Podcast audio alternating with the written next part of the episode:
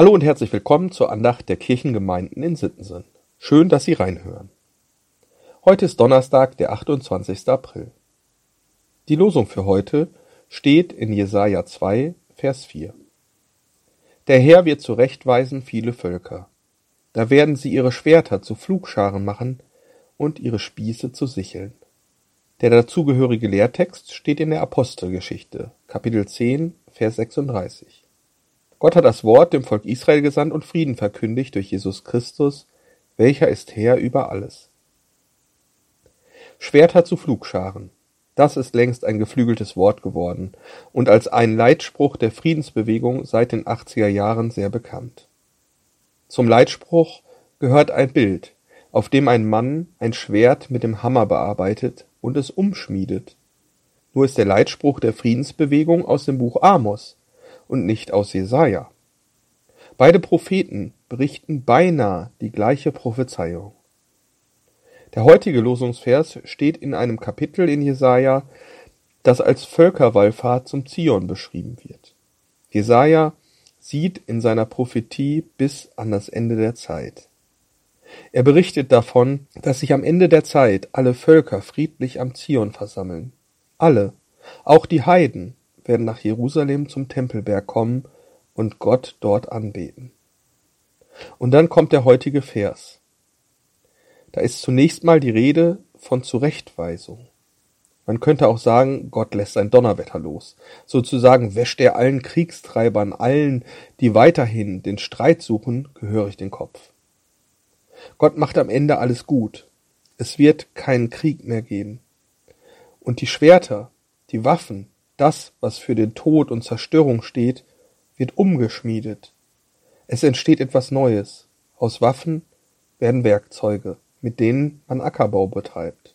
Am Ende des Verses folgt noch der Satz, denn es wird kein Volk wieder das andere das Schwert erheben, und sie werden hinfort nicht mehr lernen, Krieg zu führen. Was für eine schöne Vorstellung. Sie werden hinfort nicht mehr lernen, Krieg zu führen. Für die Menschen zu Jesajas Zeit war das einfach wunderbar. Aber auch heute, in der aktuellen Situation, ist es ein wunderschöner Gedanke. In dieser Prophezeiung steckt so viel Hoffnung, so viel Sehnsucht nach Frieden. Wir erleben gerade wieder Krieg in Europa. Noch dazu ein echter Angriffskrieg, kein Bürgerkrieg oder langschwelender Grenzkonflikt, nein, ein richtiger Angriffskrieg. Viele hatten sich der Hoffnung hingegeben, dass sowas so schnell nicht mehr möglich sein würde. Aber es reicht ein machthungriger Diktator und ein paar Menschen, die genauso denken wie er, um das friedliche Miteinander in Europa nachhaltig zu zerstören. Es ist halt noch nicht das Ende der Zeit. Es ist noch nicht die Zeit, die Jesaja in seiner Prophetie beschreibt. Aber Gott hat seine Macht und vor allem seine Liebe schon gezeigt, indem er Jesus in die Welt sandte. Der Text aus dem Neuen Testament sagt, Gott hat seine Worte dem Volke Israel gesandt, und als das nicht mehr ausreichte, um die Menschen zu erreichen, vor allen Dingen um alle Menschen auf der ganzen Welt zu erreichen, da hat er seinen Sohn Jesus Christus gesandt. Auch hier ist die Rede von Frieden. Jesus verkündigt ihn. Er ist der Friedensvermittler. Denn durch Jesus können wir Menschen in Frieden vor Gott treten. Wir sind versöhnt. Unsere Schuld ist aufgehoben, weggenommen. Es geht hier um den vollkommenen göttlichen Frieden. Menschen, die in Frieden mit anderen Menschen und mit Gott leben. Ein Frieden, der nicht mit Waffengewalt erzwungen wurde, sondern ein Frieden, für den Gott sich selbst geopfert hat. Ein Geschenk. Die Prophezeiung des Jesaja ist noch nicht eingetreten. Aber ich sehne mich danach.